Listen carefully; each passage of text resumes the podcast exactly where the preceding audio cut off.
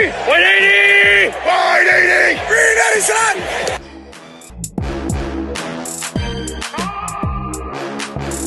Esto es NFL Madness. ¿Qué tal amigos? ¿Cómo están? Sean ustedes bienvenidos a otro episodio más de NFL Madness. Es un gusto, placer estar aquí con ustedes, compartir su mañana, tarde, noche, día, eh, cualquier hora que estén ustedes escuchándonos. Qué gusto, en verdad es un placer. Tenemos un gran episodio, de verdad estoy muy contento de poder grabar otra vez con ustedes. ¿Cómo están amigos? Hola, muy buenas tardes, noches, días, madrugada. Aquí Luis Martínez con muchas ganas de hablar de un equipo, tal vez no con tanta historia como esperaríamos, pero con historia reciente puede ser, o brillos de, de dinastía, si quisieran decirle. Un buen equipo, este, y no hay nada más. Vamos a ahondar, ahogar a esta persona con a lo mejor yo unas que otro que otro comentario, ya sabrán por qué, pero bueno, Aquí Luis Martínez, creando controversia. No, no hemos ni presentado al invitado, ni qué equipo, ni nada, y ya vas a crear controversia. Me, así me gusta que empiece el, el episodio. Muy buenas a todos, Iñaki Marrón. Y efectivamente, mi querido Luis, eh, yo creo que la historia de este equipo se está escribiendo o se empezó a escribir a partir del 2012. Entonces, ya vamos a cumplir una década de, de esta franquicia que está en boca de algunos odiados, otros amados, otros... Ay, ya platicaremos de, de, de, esto. Bienvenidos a todos. Hola, ¿qué tal amigos? La verdad es que difiere un poquito. No es que sea un equipo sin historia, sino más bien un equipo que tal vez no es popular, porque hablaremos del único equipo en toda la historia del NFL que ha jugado una final de conferencia, tanto en la nacional como en la americana. Entonces, un equipo que ha logrado esto no creo que sea un equipo sin historia. Ya veremos qué equipo es, pero aquí Gustavo Ruiz muy feliz de hablar de americano. Pues de hecho ya lo leyeron en el, en el nombre del episodio, pero no importa, nos gusta hacerla de emoción. Así es, qué gusto amigos. Eh, pues para acompañarnos el día de hoy está un fan del equipo de los Seahawks, como eh, lo introducimos en este momento. Y es Luis, ¿cómo estás? Qué gusto tenerte aquí con nosotros. Hola a todos, equipo de NFL Madness, les agradezco por invitarme aquí, por ser parte de este gran podcast. Y pues ya empecé a escuchar por ahí que dicen que no tiene historia, pero pues no solo fueron ambas, ya han jugado ambas finales de conferencia en tanto la americana y la nacional, sino también han tenido grandes jugadores históricos que inclusive quedaron en el equipo eh, de todos los tiempos, de los primeros 100 años de la NFL, emocionado de pues hablar de mi, del mejor equipo del mundo, la verdad, del mejor, no es por nada, pero del mejor con todos ustedes. Luis, perfecto. Tú miéntanos la madre, arma polémica, desmiente todo lo que decimos. Eso es lo que nos gusta aquí en NFL Madness. Hablar de lo que nos gusta, eh, insultarnos un poquito, eh, pero siempre todo con respeto y con amor, por supuesto. Pero tú, eh, si estamos mal en algo, dinos, pregúntale a los bucidatos. No, no, no. Tú, este es tu programa. Haz, haz lo que quieras. Bienvenido. Yo creo, yo creo, que entre él y Gustavo son los que nos van a decir, no, errado, estás diciendo puras babosadas. Te estás guiando con tu odio hacia este equipo, ¿no? Y dinos, Luis, este, ¿cómo te gustó el americano? ¿Cómo te empezó a gustar eh, los Seahawks? Pues no tiene mucho realmente. Eh, creo que la principal influencia del por qué me encanta el fútbol americano es mi papá. Él, de hecho, le va a los aceleros de Pittsburgh. Y Uh, yo empecé a ver. ¿Hombre sabio? El... yo empecé a ver el fútbol americano en la temporada del Super Bowl 44. No me acuerdo bien qué año era, en donde Drew Brees le ganó a los Colts de Indianapolis. 2011, año, 2010 más o menos. Ajá, ma... ah, sí, 2010, tienes razón. 2010 más o menos. Eh, y pues de ahí se empezó a generar una afición al equipo de papá, pero pues llegó un momento en el que pues dije, no, pues yo tengo que tener mi propio equipo. Aquí sí yo quería tener un propio equipo, porque lo que es NBA, eh, béisbol y fútbol compartimos equipo. Pero aquí mi amor por los Seahawks empezó principalmente por que me tocó ver a Marshawn Lynch en, en el backfield también a Matt Hasselbeck y el nacimiento de estrellas como Richard Sherman y Earl Thomas. Todo eso fue la legión del boom, exacto. Y todo eso fue antes de pues, elegir a Russell Wilson en el draft del 2012 junto con Bobby Wagner. Yo creo que todas las piezas se fueron uniendo y además yo creo que Pete Carroll es un entrenador que entiende a sus jugadores, que trae mucho ánimo. La verdad es que es un chavito en el cuerpo de un viejo, sinceramente, yo lo veo así. Y pues yo creo que me empecé a identificar con el equipo por ese ánimo, por ese entusiasmo y porque dan y dan y dan y dan al final. Siempre lo dan todo. Sí, la verdad es de que a mí me da mucha risa como el Pete Carroll. Salud. Este Pete Gracias. Carroll este, siempre está con su goma de mascar, gritando, corriendo de un lado a otro. Y creo que lleva para sus 80 años o algo así. Eso está, Dios mío, ancestral. No, Y un- también tú cálmate. Y un buen de energía. A ver, Gusita, todos, dinos, ¿cuántos años tiene Pete Carroll? Eh, no, mejor, mejor dinos qué diferencia. ¿Quién es más grande, Belichick o, o él? O Carlos. No, Pete Carroll es más grande. Por meses, exacto. Y tiene 69 Pete Carroll. Tampoco lo hagan ver tan, Ah. tan viejo, pobre. Pues aquí el patriota, ya sabe. No, no, no. Ya- ya- Sí, el- el- de hecho el, el entrenador que estaba cerca de los 80 era Tom Coughlin, un entrenador que le cae muy bien a Peyton. No, lo odio, lo odio, maldita o sea él donde esté. Recuerda que estás insultando a un adulto mayor, Peyton, así que tú sabes. y a uno de los mejores de la historia también, ¿eh? La verdad. Eh, ganarle dos veces al mejor entrenador de la NFL en la historia, está cañón. Ah, pero ¿Estamos bueno, hablando de Lombardi? no manches, no, de tu dios Bill Belichick, pero bueno, esa es otra Cuando historia. Belichick tenga un trofeo nombrado ¿Con después su de él, nombre?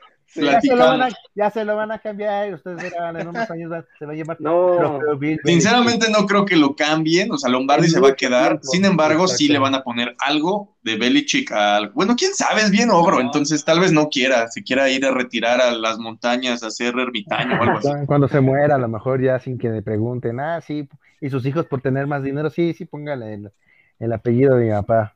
Y todavía es muy difícil que le cambien el nombre al trofeo, la verdad. Yo creo que pues va a ser, pero hasta que ya pase mucho, mucho, mucho tiempo, la verdad. Tal vez ya ni Por ahí la, tem- la temporada número 100 tal vez.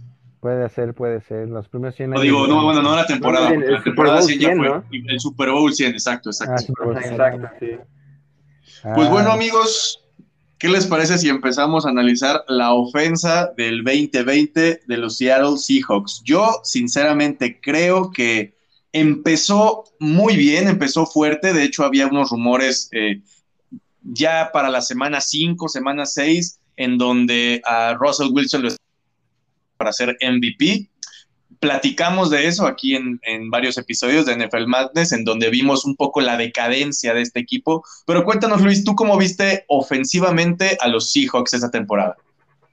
Pues mira, yo la verdad es que los primeros ocho juegos, ofensivamente hablando, eran imparables. Ross no era capturado constantemente. Creo que la línea ofensiva hizo un papel decente los primeros ocho juegos. Y pues ya saben, ¿no? El clásico, let Ross cook, let Ross cook. Todos en los grupos donde yo estoy de Seahawks en Twitter y Facebook, siempre decían, este, Ross para MVP, Ross para MVP. Y me daba pues mucho entusiasmo, ¿no? Pero la verdad yo creo que el problema principal fue que la línea ofensiva, el quinteto ideal, no estuvo al 100% sano, porque Brandon Shell estuvo lesionado, no jugó muchos juegos, y la verdad, una interrogante para mí fue Ethan Pusich, su centro. Pienso que es bueno, pero no es constante. Siento que puede tener juegos buenos, otros no tan buenos, y además Mikey Patty, pues también por la edad se lesionaba mucho. Yo creo que principalmente eso fue eh, el talón de Aquiles en los últimos ocho juegos, porque llegaban más a Russell Wilson, porque de ahí en fuera, a pesar de que se lesionó por un lapso Chris Carson, Carlos Hyde la verdad hizo un muy buen papel, sin embargo, también creo que les hizo falta en el inicio de temporada Rashad Penny para que pudiera adquirir mejor forma y también mostrar destellos de lo que es. Y algo que yo siempre estuve cuestionando, no porque sea malo, al contrario, es uno de los mejores alas cerradas de toda la historia de la NFL, a mi parecer, pero la verdad creo que traer a Greg Olsen por un año no fue lo mejor. O sea, si lo vemos por el lado de ser un mentor para Will Disley, que yo pienso que la verdad puede llegar a ser top 5 en esa posición, top 10, no a un nivel de George Kittle o de Travis Kelsey, aunque siento que sí podría. Eh, siento que Va en camino, va en camino. Exacto, va en camino, pero siento que hubo un pequeño retroceso ahí. Lo positivo fue que no se lesionó, la verdad, eso sí fue algo que me alegró. Y pues receptores, ¿qué puedo decir la verdad? DK Metcalf es un monstruo, es un monstruo totalmente. Tyler Lockett pienso que es de los jugadores que no tienen suficiente amor en esta liga. O sea, tú ves las estadísticas y no ha dejado caer un pase cuando tiene que atraparlo en la zona de anotación. Eso es lo impresionante que pues no tenga tanto reconocimiento como se merece. Obviamente no al nivel de Stephon Diggs o de Davante Adams o de DeAndre Hopkins, porque pues obviamente yo entiendo que hay categorías, pero la verdad yo creo que es top 15, top 10 en la liga. Me acuerdo, me acuerdo, pero no me acuerdo que si es como semana 6 u 8, que el desgraciado hizo justo en la zona de anotación una, o sea, así como de bailarina de ballet en la línea, entre dos o tres desgraciados defensivos, y yo de, ¿qué onda con este Lockett? Y de hecho, creo que en, ese, en esa semana jugué contra Gustavo y Gustavo tenía en Fantasy a Lockett y hizo como treinta y tantos puntos y yo de, no manches, maldita seas Gustavo, maldita seas. Justo, ah, sí. Corrígeme Gus, eh, Lockett y Baker, quienes eran a quien tú traías, hicieron en alguna semana como 60 puntos, ¿no? Juntos. Entre los dos, sí, fácil. Sí. Más de una semana, yo creo. Correcto. una de esas veces fue cuando vencieron, bueno, más bien perdieron, creo, con Arizona. En el partido que ah, se fue claro, el, partido en la noche que DK se mega rifó un arrancón de 60 yardas. Ese güey debería estar en los Olímpicos. No, y de hecho estuvo a poco de quedar, la verdad, nada más que pues ya, después de que lo superaron los que tienen más eh, experiencia en este en este, bueno, en esta disciplina deportiva, estuvo a nada de llegar. Yo la verdad es que lo que sí quiero ver es una carrera entre él y Tariq Hill. Yo sí creo que le puede ganar.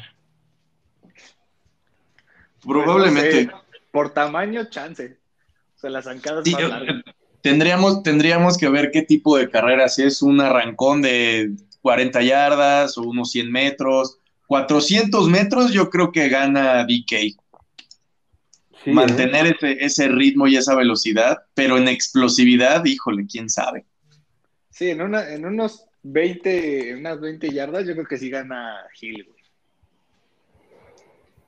Vamos a ver. Es que Gil es muy, muy este, habilidoso porque por lo mismo, como está chaparrito, este, a lo mejor se ve como más impresionante su explosión.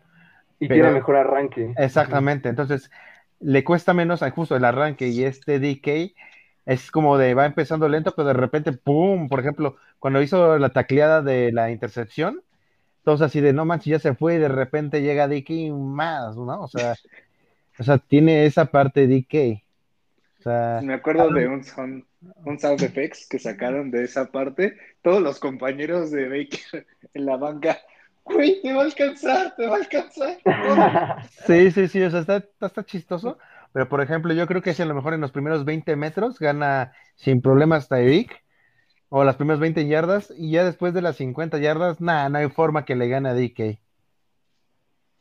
Pues hay que escribirles, mandarles un correo para ver si alguien nos quiere patrocinar esta pelea, esta carrera. Yo creo que estaría, estaría muy buena. Gus, ¿qué gusidatos nos traes de la ofensa 2020? Yo sé que tú eras un ávido eh, fan de Russell y de Lockett, obviamente.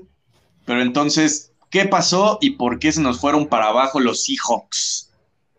Sí, bueno, Lockett siempre ha sido mi pollo, siempre está en mi equipo de fantasy. Entonces ya es, es mi hombre de confianza. O sea, yo con Lockett siempre. Y, y la verdad es que, como bien lo dice Luis, el invitado, los Seahawks iniciaron muy bien su temporada. Sus primeros ocho juegos eran, yo creo que un candidato junto con los Santos en ese momento para llegar a. a Super Bowl. Y los Steelers. con 60. No, bueno, por la parte de la nacional. Para llegar por parte de la nacional, yo creo que estaba prácticamente entre ellos dos. De hecho, terminaron con muy buen récord, fue un 12-4. Pero la diferencia fue que ya no fueron dominantes como en los primeros ocho juegos. Y fue justamente porque la línea ofensiva empezó a darle menos tiempo a Russell Wilson, que si bien todos sabemos la habilidad que tiene para darse tiempo, para correr, obviamente el estar presionado pues disminuye las posibilidades de éxito y fue lo que sucedió en este caso.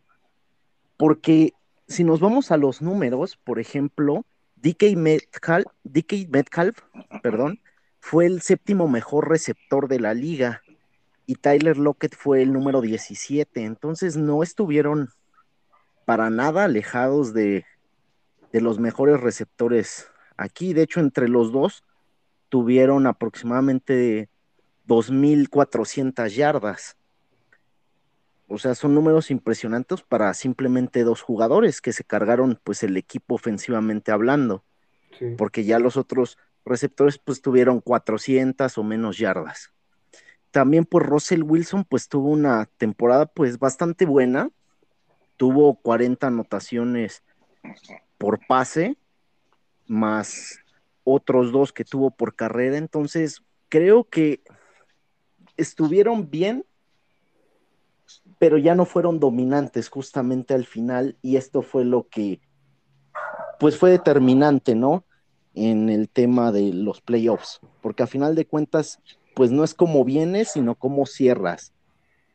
Y yo creo que eso es lo que Y sobre todo en una conferencia tan, com- tan competida como la de ellos, ¿no? Sí, sobre todo la división. La división también, a pesar de que Matt Stafford no estaba el año pasado, que este ya va a estar, aún así era muy competitiva esa, es muy competitiva todavía y se hizo más aún. Muy bien. Que sí, está cañón. Como los Seahawks este, pueden seguir compitiendo en esa división. O sea, por un lado sí tienen al hospital de los Niners, pero aún así es un buen equipo cuando todos están sanos, ¿no? Y luego enfréntate contra Aaron Donald y la defensa de los Rams dos veces al año. Y luego el Kylie Murray, que es el Russell Wilson 2.0. Es, No.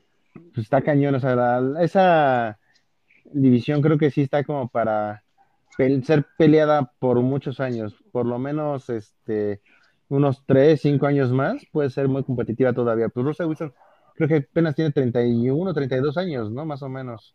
Sí, más o menos tiene, a ver, ahorita te confirmo el dato, pero creo que igual ya va a cumplir este 32 este año justamente. Sí tiene, no, de hecho, va a cumplir 33 33. este año, Sí, sí, sí. el 21 de noviembre de ahora. Es un jovencito todavía. Sí, O sea, a comparación de Brady, todos son jóvenes, ese güey es ancestral. Eh, eh, Luis, por, Luis que no es el invitado, Luis que está aquí con nosotros cada semana, por favor, ingresa tus primeros 10 dólares al, Ah, sí, cochi- sí, al sí. cochino de menciona a Brady sin ningún motivo. Oye, cada vez más sube, sube esa cuota, ¿eh? 10 dólares. Sí, ha de ser a ti, ya claro. después va a ser 15 seguramente. Sí, sí, sí. La siguiente semana sube, es para comprarnos un equipo de sonido acá bien perrón. Pero bueno, muchachos, pues creo que con esto cerramos la ofensa. ¿Algún otro último comentario antes de pasar a la defensa 2020? No, no, no, dale, dale, dale. Perfecto, pues yo creo que si algo define o ha definido eh, en los últimos años a los Seahawks, también ha sido su defensa. Ya lo platicamos hace rato con la Legión del Boom y otros eh, jugadores que han sido, pues tal vez históricos. Puede ser muy pronto para definirlos, pero sí han dejado marca en el equipo y en otros equipos a los que se han ido. Entonces, eh, estimado invitado, ¿cómo viste la defensa de esta temporada de los Seahawks? Pues es muy curioso, la verdad. Creo que la defensiva pasó por lo mismo que la ofensiva, pero viceversa. Empezaron irregulares, pero cerraron de manera increíble. A mí me sorprendió mucho. Yo creo que eh, también lo que les afectó fue la química, porque no hubo mucho tiempo de eh, Quandre Diggs, de Jamal Adams, de Quinton Dunbar y de Shaquille Griffin atrás. No jugaron mucho. De hecho, Quinton Dunbar jugó muy poquitos juegos, pues sabemos que Jamal Adams se lesionó contra los Vaqueros de Dallas, pero solo veamos los números. Las primeras 11 semanas estaban permitiendo 28.7 puntos, permitían 434.9 yardas, 343.7 por aire y permitían el 70% de las anotaciones contrarias en la zona roja. Pero en las últimas cinco semanas ya solo permitían 12.2, 282.4 yardas totales, 12.2 puntos para aclarar, 166, 176.2 yardas por pase y 42% de los touchdowns contrarios fueron permitidos. O sea, fue increíble también el cambio radical que dieron. Yo creo que lo que les ayudó mucho fue el canjear por Carlos Dunlap, la verdad, la mitad de temporada. También siento que influyó mucho esos primeros números durante las primeras 11 semanas, el que Jamal Adams estuviera lesionado prácticamente de todo, de la ingle, del hombro, hasta creo que inclusive si no me equivoco lo operaron de los dedos. La verdad es que igual pues no estaba jugando su, su mejor temporada en cuanto a cobertura se refiere, porque batió una marca. Creo que Jamal Adams sano y defendiendo a las cerradas, que es su especialidad, porque recuerdo muchos juegos de él con los Jets defendiendo a Gronkowski, cuando Gronkowski estaba en los Pats, en donde pues prácticamente lo limitaba. Pero yo creo que este año sí va a dar un salto importante y espero que lo extiendan. Pero también yo quiero hablar de alguien del que no se habla mucho, de Quandre Dix. Lo adquirieron en la temporada antepasada en canje igual a mitad de temporada por un, un precio bastante injusto para los Lions porque ha resultado ser bastante bueno para nosotros. De por sí siempre ha sido muy bueno en lectura de juego, pero en intercepciones y en lecturas yo creo que ha sido vital para los hijos. Yo de hecho he visto en ellos eh, destellos de Cam Chancellor y Earl Thomas. Sé que obviamente esa dupla no se compara con esta, pero la verdad es que el tener dos safeties de la categoría de ellos, que de hecho fueron convocados al Pro Bowl, la verdad es que era la pieza faltante a la defensiva, la verdad. Necesitaban mejores safeties y ya los tienen. Ahora el chiste es extenderlos.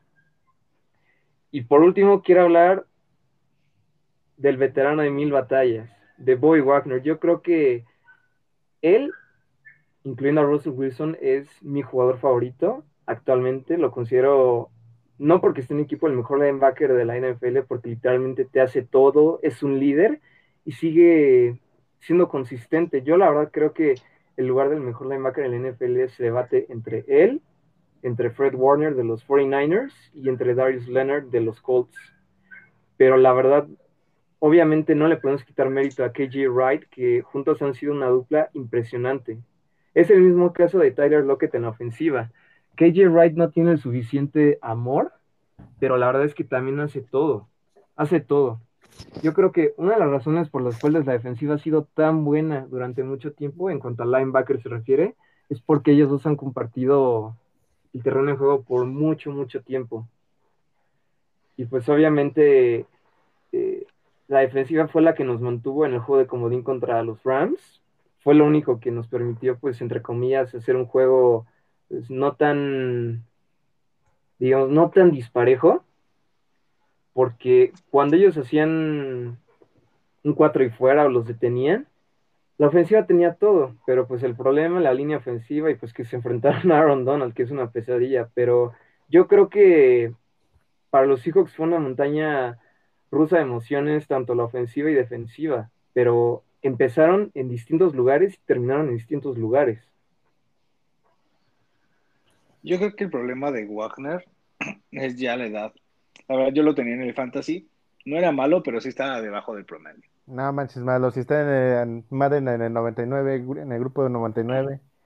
Ah, pero no, pero si lo comparas con los jóvenes que vienen ahorita, le van a dar la vuelta en dos años. Ah, sí, en dos años, pero pues lo, lo, que él tardó 10 temporadas en hacer. No, el Madden así. No.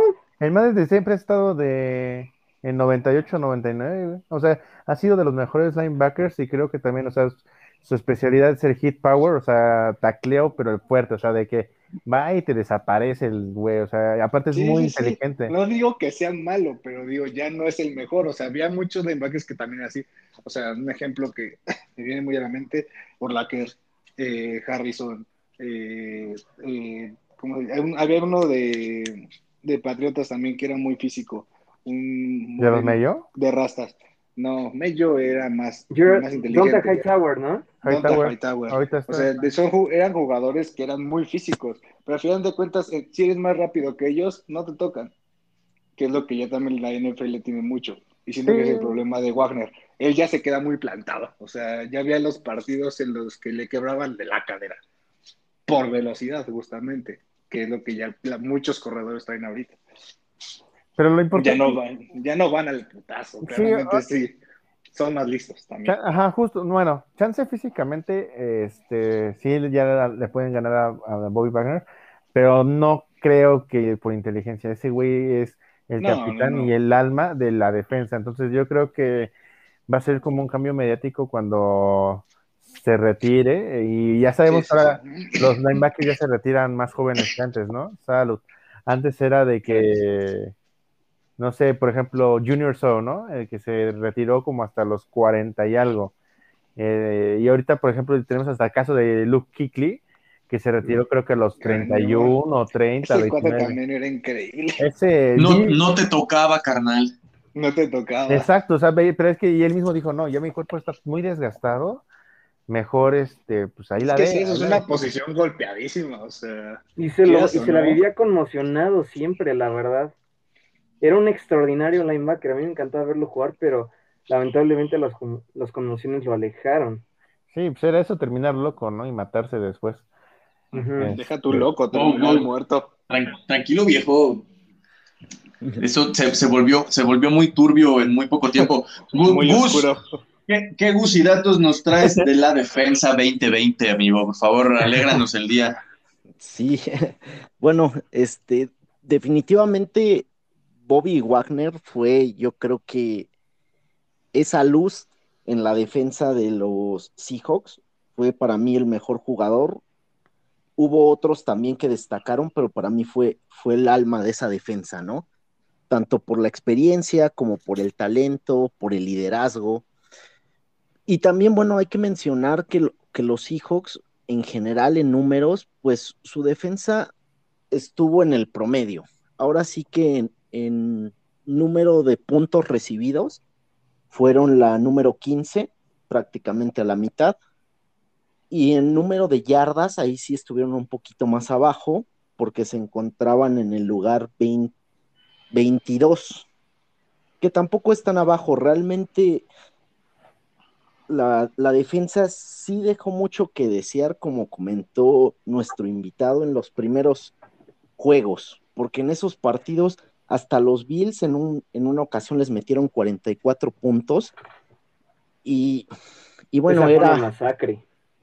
era, era notable, o sea, realmente les metían de 25 puntos para arriba. Hasta mis la los muertos. mitad- También no inventes. Sí, sí, sí. Mis pats, los muertos casi ganan el partido en la semana 2. Ah, sí, Sí. cierto, ¿no? Que, no, no, no. trein- estuvo feo también. 35-28, ¿no? Creo que 35-30, si no me Sí, equivoco. fue muy, pocos, puntos, muy, po- muy poca diferencia. Sí, 35-30. Y adivinen qué jugado usó Cam Newton antes de llegar a la zona de anotación. Exactamente, correr y lo detiene. No, no, no, no. no. Ya, bueno, Es lo cosas. único que sabe hacer. Sí, ya lo odio. Ya que por favor se ponga Mac Jones de titular, por favor. Diosito. Oye, están, están viendo muy buen futuro para Mate, la neta. Creo que sí lo va a banquear en su primer año. Sí, ah, yo Sí. creo que la semana 6 bye. No, en la 4, en la 4, yo creo que va a ser en la 4. la ¿Quién da menos? Yo digo que la 2. No, yo creo que juega contra los Pats, digo, contra Tampa Bay. Este, y si pierde el partido, lo mandan lejos y ya entra Mac Jones. Claro que lo va a perder. Va contra Brady. Eh, 10, 10 dólares, 10 dólares. Ah, Yo- Pero lo mencioné en un, en un momento lógico. Sí, porque estamos hablando de Bueno, cinco. ok. Bueno, muchachos, eh, pues con esto cerramos la defensa 2020. Eh, yo creo que es de las cosas que más se ha notado eh, movimiento en los últimos años de- del equipo, pero justamente creo que ya lo tocaron también hace un momento. eh, fue una de las posiciones que más reforzaron en el draft. ¿Qué opinas, estimado invitado? Digo invitado para no confundirnos de Luis. Yo me llamo Luis Tocayo. Y, estimado invitado, ¿tú qué opinaste? ¿Qué esperabas? ¿Qué calificación le das a, a este draft que tuvimos el- el- hace un par de meses? ¿Crees o consideras que fueron las posiciones correctas? ¿Te hubiera gustado alguien más en el equipo? ¿Cómo lo viste? Pues mira, la verdad es que, bueno, para los que no saben, Seattle solo tuvo tres picks. ¿Por qué? Porque pues dieron mucho por Jamal Adams, pero eso valió la pena. Han dado mucho también por eh, jugadores como Gabe Jackson, que trajeron de los Raiders de Oakland, un guardia muy bueno. Y también por el hecho de el año pasado, bueno, el año antepasado traer a Juan Dix. Creo que las posiciones que se reforzaron fueron, hijo, no sé. En tackle creo que estamos muy bien porque traemos al posible reemplazo de Dwayne Brown cuando se retire, porque pues ya tiene más de 30, pero sigue jugando a un nivel altísimo. Pero yo creo que alguien como Trey Brown puede hacer lo mismo que hizo DJ Reed el año pasado. No mencioné a DJ Reed, pero también fue una de las cosas que más me encantó la defensa, porque se dieron cuenta que un esquinero chico en el esquema defensivo de Pete Carroll y de Ken Norton Jr. puede hacer grandes cosas. Creo que va a haber una muy buena competencia entre los esquineros, tanto en Trey Brown de Oklahoma con este Akelo Witherspoon para ser el número dos. La verdad es que esa es una posición que todavía se puede mejorar, pero se, se están armando bien ahí. Y en la posición de receptor con Dwayne Eskridge, creo que es una muy buena elección considerando que pues se nos fueron eh, David Moore en agencia libre y Philip Dorset, que pues nunca jugó y yo sí me quedé con ganas de verlo jugar. Creo que se reforzaron bien entre comillas, pero a mí en lo personal lo que me preocupa todavía un poco es la posición de centro, como dije en el inicio. Ok. Lu- Yo Lu- creo- Luis, Luis nuestro, Luis eh, de fijo de NFL Madness. Yo, yo creo que tú tienes algo que decir aquí, amigo. No te he visto muy contento. Creo- yo creo que ningún equipo te gustó cómo hizo el draft. es, es que como dices, o sea, para empezar ni siquiera tenían picks pobres desgraciados de los Seahawks, o sea, fue así de, en mi perspectiva fue de, pues hay que llenar un poco los huecos que tenemos, ¿no? Como bien mencionó nuestro, bueno, mi tocayo, nuestro invitado, pero no sé, siento que a, a lo mejor a veces es muy costoso perder el futuro o armar tu futuro, eh, por así decirlo, en dar tantos picks para poder traer a alguien. Por ejemplo, Jamal Adams. O sea, sí es muy bueno, pero igual me acuerdo que por la semana 6, 7, 8 más o menos, o sea, como a mitad de Se temporada, lesionó. aparte de que se lesionó, empezaron a dar muchos comentarios de realmente valió la pena. Este, no se ha visto como un cambio, a lo mejor como Mika Fitzpatrick que llegó a Pittsburgh y fue así como, wow, en el año pasado, antes de que llegara Minka, la secundaria era lo peor de la defensa de los Steelers. Llega Minka y como que fue un cambio de chip para los demás y mejoraron estratosféricamente, ¿no?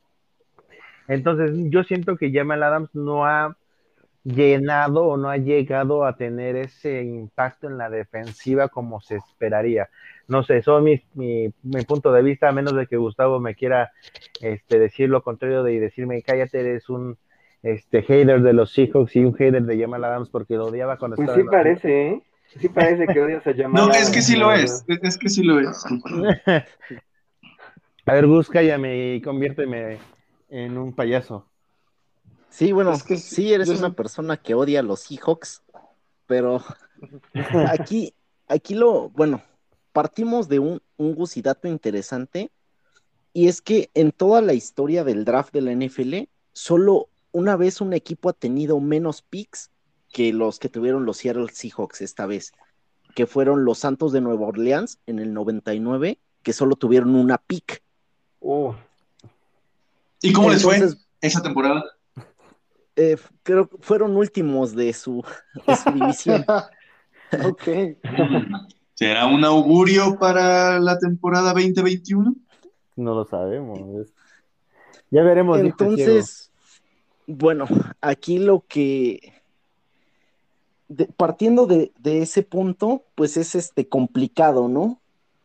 Eres un equipo que, la verdad es, buen- es buen equipo, salvo los pequeños huecos que ya han mencionado, o hemos mencionado todos, pero creo que no se fueron a apuntalar bien este, justamente esos huecos. Digo, tiene solo tres, tres picks, además son picks pues ya Ya, avanzado el draft.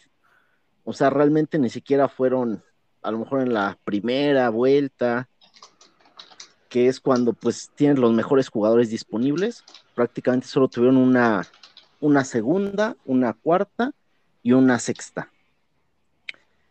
Entonces, bueno, la, pr- la primera, la que se fue en la segunda, creo que no es una opción irte por un receptor si tienes a Tyler Lockett y a DK Metcalf. O sea, no, no le encuentro sentido en esa parte. Creo que en la cuarta que fueron por el corner, me parece esa una buena decisión porque es una posición que faltaba. Y a lo mejor esta parte de la sexta de ir por un tackle ofensivo, pues también tiene sentido porque es una de las partes donde anda flaqueando la ofensiva, pero siento que le faltó más, justamente como dijo el invitado, ir a lo mejor por un centro y a lo mejor uno que otro guardia.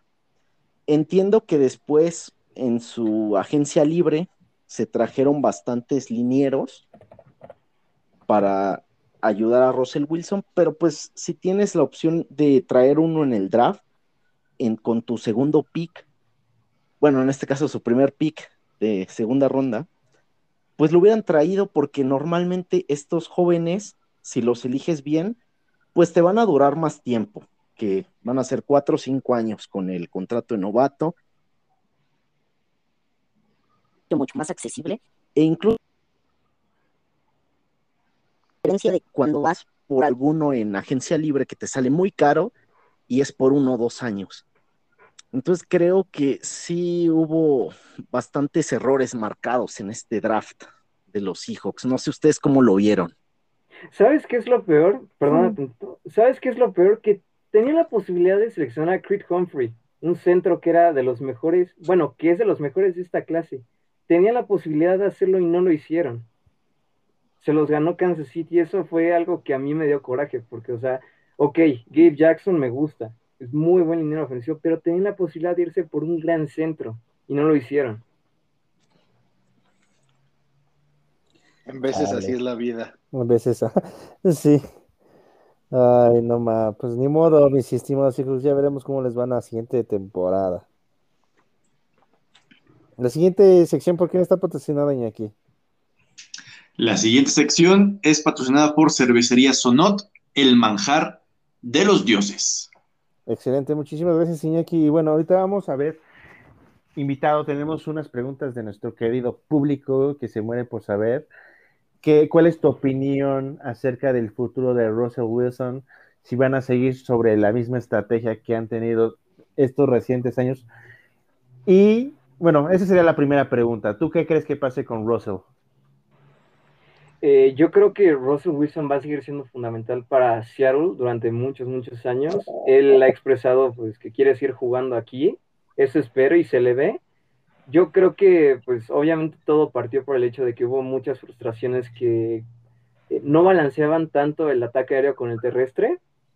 Y pues al final le resultó bien que se hicieran rumores, especulaciones de que lo iban a canjear, ¿no? Porque pues trajeron a Gabe Jackson y también pues se reforzaron con, a ver, déjame te digo el nombre, con Stone Forsythe en la línea ofensiva y también este, con Gerard, Gerald Everett de los Rams para hacer su segunda ala cerrada, quizá primera, la verdad no sé quién vaya a ser el primero ala cerrada este año, pero creo que en cuanto a protección en línea ofensiva lo hicieron bien, pero sobre todo algo que a mí me gustó fue que seleccionaran como nuevo coordinador ofensivo a Shane Waldron. Ahora sí que de los Rams, porque los Rams últimamente han tenido mucha cuna de entrenadores. Tan es así que Brandon Staley, su coordinador defensivo del año pasado, ahora va a ser el coach de Justin Herbert y los Chargers. Yo creo que el tener una mente ofensiva más actualizada, que se le ocurren jugadas a cada rato y nuevas formas de eh, entender esa línea ofensiva, yo creo que fue lo mejor que le pudo pasar a Seattle en mucho tiempo, porque lo que necesitan es explotar a Russell Wilson en su, en su esplendor ahorita. Gracias. Y al mismo tiempo eh, conocer un poquito sobre qué pueden hacer para que eh, un tercer receptor, inclusive como Dwayne Eskridge ahorita, puedan explotarlo más, porque o sea, todos los, todos los esquineros y safety se van a ir con DK Metcalf primero y luego con Lockett. Pero si no, si no es con ellos, luego se van a ir con Dwayne Eskridge. Yo creo que va a ser la ofensiva más dinámica, pero sobre todo más rápida. Más rápida, eso es lo que van a hacer, a mí se me hace. Excelente. ¿Y aquí comentarios? Eh, yo creo que tenemos un Russell muy hábil y el mago, le van a seguir diciendo el mago un par de temporadas más. ¿Quién me la quiere mentar? ¿Quién dice que no? No, estoy, estoy de acuerdo contigo. yo creo que Russell se ha caracterizado por eso de poderse escapar de la bolsa de protección cuando esta se rompe y poder alargar un poco más la jugada. Pues es prácticamente su marca, ¿no? De cómo juega. Pero igual, hay que cuidarlo porque sabemos que Russell también tiene como, bueno, tiene un plan alimenticio muy estricto. Creo que es como de los jugadores que se puede equiparar a un LeBron James, a un, perdón por mencionar a Tom Brady, voy a poner mis 5 dólares, este, pero de que... Pero de realmente de que le, que le invierte a su cuerpo, por ejemplo, creo que paga como un millón de dólares al año. sí, por cuidarse. Ajá, y aparte a chefs también para que les hagan su plan alimenticio. O sea, él, él se dedica mucho a su cuerpo porque por lo mismo quiere jugar mucho tiempo. Y también al ser alguien, pues, de estatura pequeña para ser coreback, pues puede ser más susceptibles a las lesiones. Quisiera yo creer que también es de las razones porque le invierte mucho a esto. Entonces, los Seahawks creo que hicieron bien, como mencionó nuestro invitado, de traer un poco de línea, porque pues sí, al ser súper frustrante de que seas el coreback más golpeado, tal vez no saqueado, pero sí que por lo menos te tocan. En la NFL, eh, creo que en los últimos cuatro o cinco años. ¿O qué dices tú, Gustavo? ¿Estos datos los estoy dando muy incorrectos o qué? No, de hecho sí ha sido, es, ha entrado dentro del top 5 en las últimas seis temporadas dentro de los, bueno, corebacks más golpeados. Como bien mencionas, tal vez no en sack, pero sí golpeados, porque en sacks casi siempre es este Carson Wentz es el que anda por ahí. Pero sí, justamente yo creo que es muy interesante lo que comentan, porque bueno, ya, ya tiene dos jugadores que prácticamente son elite en el tema ofensivo, como es Lockett y Metcalf. Realmente, o sea, ellos les mandas un pase y te lo bajan como sea. O sea, realmente son de confianza. Y ya a lo mejor con la nueva adición, digo, pues ya, ya lo trajeron en el draft, pues ya hay que usarlo. A este nuevo receptor, a Wayne Eskridge, pues a lo mejor también complementando con este Everett, el, ala cerrada, si se diseña un plan de juego que utilice y explote estas cuatro herramientas, más todas las armas más que tiene el equipo de Seahawks, yo creo que Russell Wilson tiene incluso hasta para más, a lo mejor unos tres años tal vez, incluso hasta, si lo cuida bien su línea ofensiva, hasta a lo mejor unos cuatro en que va a seguir pues al menos ahí rondando el MVP y por qué no llevar a los Seahawks posiblemente a un a una, una final de conferencia o un Super Bowl más. Ya será cuestión ahora de ver cómo se ajusta, pero yo sí veo ahí a Russell Wilson bastante bien con estas nuevas adiciones. Perfecto. Y, y hablando de adiciones, justamente la siguiente pregunta de nuestro público es DK, considerado como un top 5, un top 10, el mejor receptor del momento. Invitado, opiniones.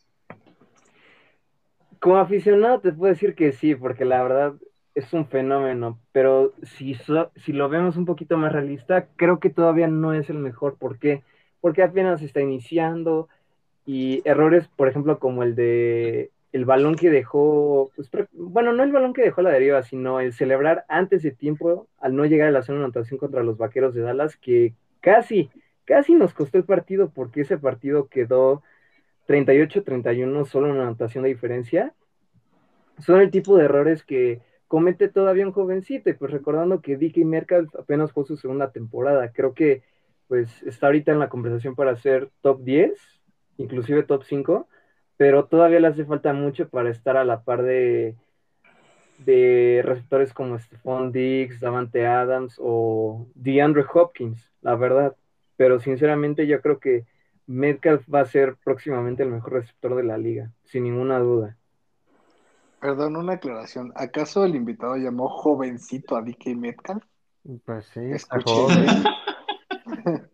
No digo, pero escuchó muy, muy drástico decirle ese jovenzuelo. Pues, pues está joven. ¿Cuántos años tiene? ¿24? ¿25? Sí, Menos, creo. yo creo. a ver. 22, 22, 23, No. según yo. No, Entró- cállate, es Entró- nuestra edad, güey. 23, ajá. ahí está, ahí está. No, Porque- Pues es un joven, es un niño. Es un niño. Huele a pipí todavía. Me, me da, me da mucha. Que te escuche. Quiero que te escuche. Sí, ya te sienta nada más de meterle el brazo. Es más, te respira y ya te, te manda de, de nalguitas, diría. Bueno. en Huele a pipí y a supremacía genética, pero huele. No, para que se den una, una idea, DK Metcalf es dos años mayor que yo y yo tengo 21. Todavía No, es un no. niño. Sí, Bueno, sí. tú no le puedes decir jovencito, nosotros sí. Nosotros sí, nosotros sí.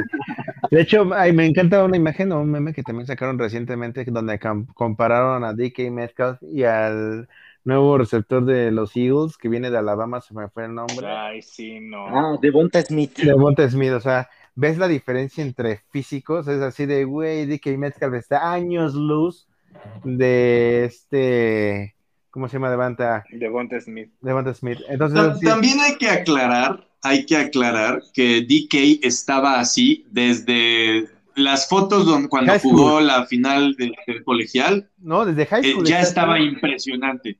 No, déjate de... Eh, es más-. Ajá. Sí, desde, desde high school. Si no mal recuerdo, en una ocasión, eh, no, no, no sé si era un meme o si era real, ya todo es un meme en esta vida, pero que incluso estaba, estaba parado junto al comediante, este, ay, ¿cómo se llama? Jimmy Hart. Kevin Hart, exacto. Siempre Y obviamente Kevin Hart. de referencia, pues sí, y, y aún ahí se veía impresionantemente físico. Entonces, a, a lo que voy es, recordemos que Metcalf ha sido físico e impresionante desde que era adolescente y ahorita que es un jovenzuelo. Entonces, tampoco comparemos tanto los físicos, eh, porque él claramente tiene una ventaja y es un favorito de Dios. Entonces, no cuenta.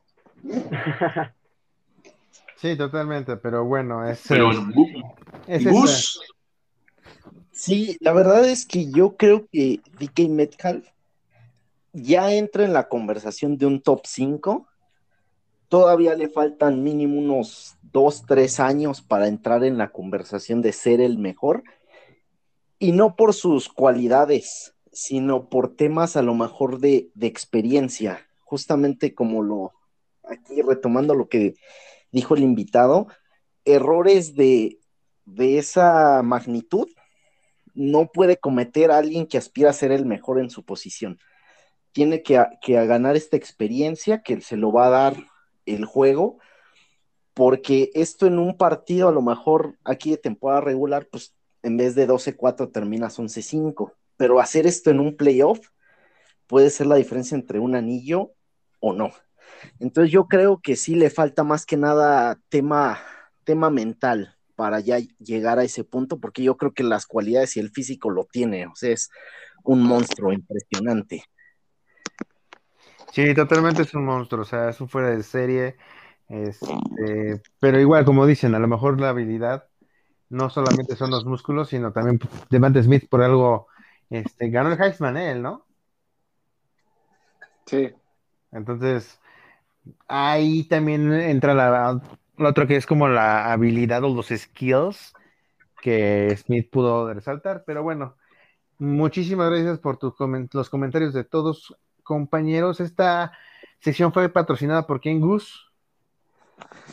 Cervecería Sonot, el manjar de los dioses. ¿Y nos podrías regalar eh, nos- las redes sociales, por favor? Sí, los, los encuentran en Facebook y en Instagram como arroba cervecería Sonot. Nos deletrea Sonot por si no saben. ¿Cómo es? Sí, sí, claro, es, bueno, cervecería y Sonot es T, Z, O, N, O, T, Sonot. Excelente, y espérense que vienen buen- nuevas sorpresas para la cervecería. Entonces, con esto concluimos y pasamos a una de las secciones que considero desde mi punto de vista favoritas, eh, el jugador histórico. Dinos, Luis, ¿cuál es tu jugador histórico favorito?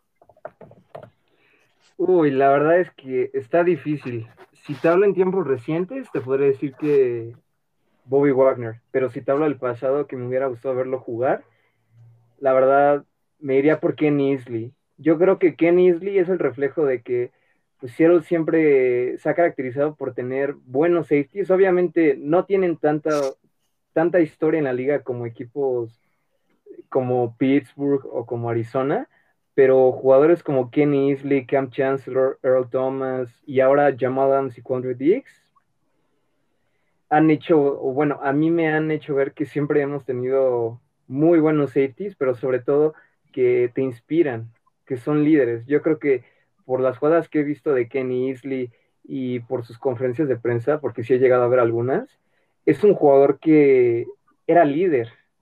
Y yo creo que mientras seas un líder dentro y fuera de la cancha, vas a poder llegar pues, muy lejos. Ve a Tom Brady, por ejemplo, en su primera temporada con los Bucks y ganó todo. Ya que se retire, ya que se retire, maldita Mm. sea. Ahora sí, ya que se retire. A ver, este, Alexis, tu Eh, yo voy a decir Ma- Marshall Lynch. Oh, Ese cuate es un maldito monstruo. Beast Mode, eh, me acuerdo, Beast mode. me acuerdo de esa bueno, jugada en postemporada contra los Saints que se escapó. Nah, Y justo fue el una Beast Mode. Sí, nada, Sí, nada. bestialidad. No, No, no había forma. Y hay otro, otro video que me encantaba, este, que se burló a Ray Lewis, o sea, que le hizo como un quiebre hacia adentro y otro hacia afuera, y Ray Lewis no supo ni qué onda y no se fue de nalguitas para atrás, o sea, ni lo tocó este Marchón, nada más por el puro corte se fue para atrás, como si de, nada más, o sea, impresionante, ¿no? Pero recordemos que él fue drafteado por los Buffalo Bills y ya después llegó a los Seahawks. ¿Tú, Gustavo? Es sangre sucia, pero es el mejor. De sangre. Sí, bueno, yo creo que del pasado, al menos por sus estadísticas y por lo que se ha ver, contado de él. Tiempo, tiempo, tiempo. ¿Vas a decir Sean Alexander? Porque si es así, te odio. No, no, no, no, no. Ah, ok, ok. Tranqui, tranqui.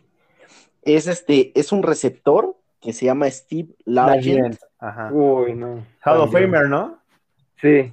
Sí, sí, y de hecho, este, pues la verdad es que no nos viene a la mente un coreback de los Seahawks.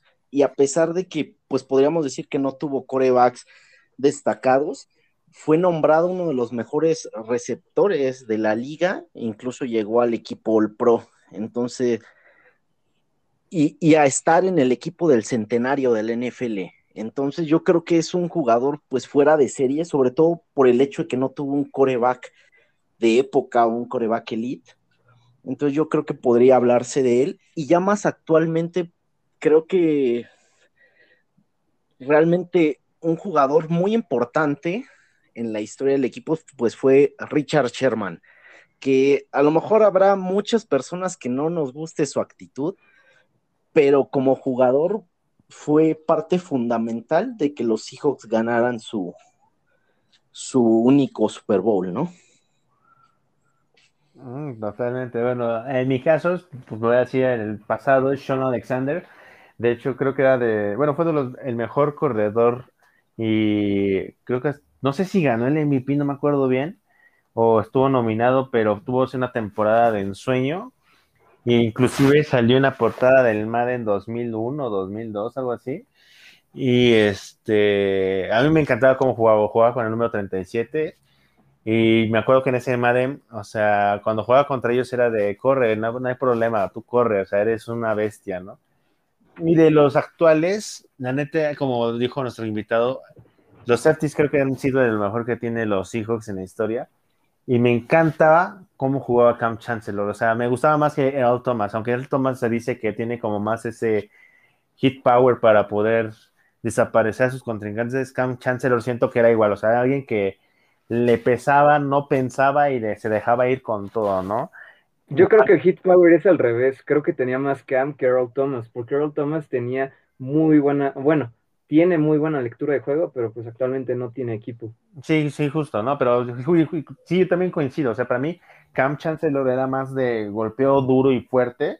O sea, me acuerdo de jugadas donde apenas se agarraba tantito el balón y los desaparecía. O sea, yo decía, no más, si ese güey me, agarra a mí, me muero. O sea, no, no me levanto jamás, ¿no?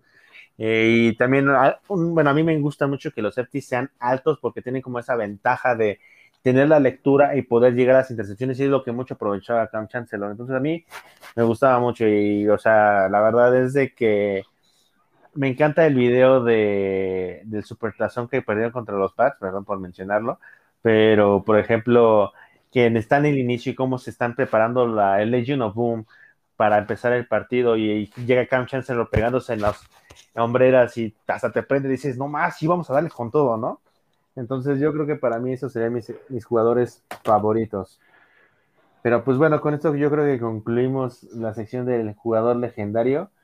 Eh, ya acabamos nuestro programa, la verdad, muchísimas gracias por acompañarnos el día de hoy, Luis. Este, no tengo palabras para expresar, eh, la, o sea, darte las gracias como tal. Y no sé si quieras comentarnos algo más, unos datos extra por ahí, Gustavo. Sí, bueno, tengo un dato bastante, es curioso e interesante, pero los hijos en la temporada de 1985 se convirtieron en el único equipo en el que mantuvo un patrón de victorias y derrotas. Su temporada la terminaron 8-8, pero ganaban dos juegos, perdían dos juegos, ganaban dos juegos, perdían dos juegos. Así se llevaron toda la temporada. Es algo bastante curioso y divertido. Qué curioso, ¿eh? O sea, siempre ni más ni menos equilibrados. Esto seguramente lo aplicó Marty McFly cuando volvió del futuro. Está muy, muy, muy fishy. Sí, sí, sí, como que algo ahí anda mal, ¿no? Pero pues bueno, amigos, muchas gracias por seguirnos el día de hoy. Este, agradecemos a nuestro invitado. La verdad es de que los Seahawks ha sido un, yo creo que un equipo como muy amado o también muy odiado. Siento que muchas personas, bueno, he conocido más personas que los odian, sobre todo por, a mí me, yo odiaba a Richard Sherman como no tienen ni idea, o sea, me acuerdo que cómo se burlaba de los equipos y sobre todo su, you mad bro, ah, no saben cómo me, me prendió eso, ¿no? O sea, porque fue que aparte contra los Patriotas, ¿no? Pero el Mad Bro final se lo quedaron los patos, solamente voy a decir eso en el Supertazón. La verdad, ¿quién se le ocurre lanzar un pase cuando tienes a Marshawn Lynch? me iré con eso. que haber corrido. Me despido con eso. La verdad es de que no sé si fue Pete Carroll, si fue este Russell Wilson. Gracias, Malcolm Butler, donde quiera que estés. Creo que estás en los gigantes de Nueva York. Entonces, gracias y no tan gracias. Y pues bueno, Luis Martínez aquí despidiéndose. Despidiéndose. Oh, pues, primero, primero eh, te hago la cuenta de, de cuántos dólares debes a, al podcast para así comprarnos nuestro equipo de sonido. Pero Luis, por haber creado polémica con nosotros, por haber compartido tu pasión, que eso es lo más importante. Este proyecto se creó para, por y gracias a la pasión que sentimos por nuestros equipos y por el deporte en general. Entonces, pues una vez más te agradecemos el haber venido aquí a platicar un ratito con nosotros. Nos despedimos, eh, Iñaki Marrón, hasta la próxima semana. Bueno, pues también yo les quiero agradecer por la invitación, porque me la pasé increíble, porque de verdad, o sea, no se nota, pero también me estoy riendo mucho, de verdad que este equipo de NFL Madness es el mejor. Y pues yo les quiero decir algo a ustedes, fanáticos de la NFL. Si nos cuentan afuera, nos vamos a sorprender. Y yo les apuesto con o sin KJ Wright, a pesar de que yo sí quiero que lo traigan de vuelta porque pues todavía no tiene equipo, vamos a ser candidatos a ganarlo todo. Ah, We are 12. Ay, buenísimo, ¿eh? Me gustó. Aplausos. Aplausos, aplausos. Pues muchas gracias amigos, de verdad es un gusto siempre estar aquí acompañado de su presencia y de la presencia de nuestros escuchas, que siempre fieles, siempre NFL Madness, pues, decir siempre blancas, se me cruzó. Eh, pero muchas gracias a todos amigos, de verdad es un gusto y un placer grabar cada episodio con ustedes. Gustavo. Sí, pues bueno, la verdad es que fue un, un capítulo bastante interesante. Creo que nos la pasamos bastante bien hablando de un equipo que, pues últimamente ha sido siempre contendiente. Es un equipo que da gusto ver y que esperemos esta temporada siga en los primeros puestos, porque creo que es un equipo bastante divertido, sobre todo con a mí que me gusta mi, mi pollo Lockett hasta la muerte, nadie me lo gana en el fantasy, malditos. Ya voy por él, voy por él, no me importa que sea mi primer pick, ¿eh? Bien Pero-. Pero bueno, ahora sí nada más, pues decir unos dos bucidatos bastante interesantes para cerrar. El primero es que, bueno, el estadio de los Seahawks, Century Link Field, es, Yes, considerado el, Lumen. segu- es considerado el segundo más ruidoso, so- con, de hecho llegaron a generar 137.6 decibeles en un partido, lo cual fue en su momento el más ruidoso, posteriormente fue superado por Kansas City. Y el otro dato bastante interesante es que es de los equipos que tiene menos números retirados, pero entre ellos tiene retirado el número 12 porque el 12 corresponde a su afición. El único Está equipo chido. que tiene este, este detallito con sus fanáticos, ¿no? Así que ya saben, si quieren el número 12, me lo piden a mí. Pues muy bien. Muchísimas gracias a todos por estar aquí el día de hoy. Este fue un episodio más de NFL Madness. Hasta luego.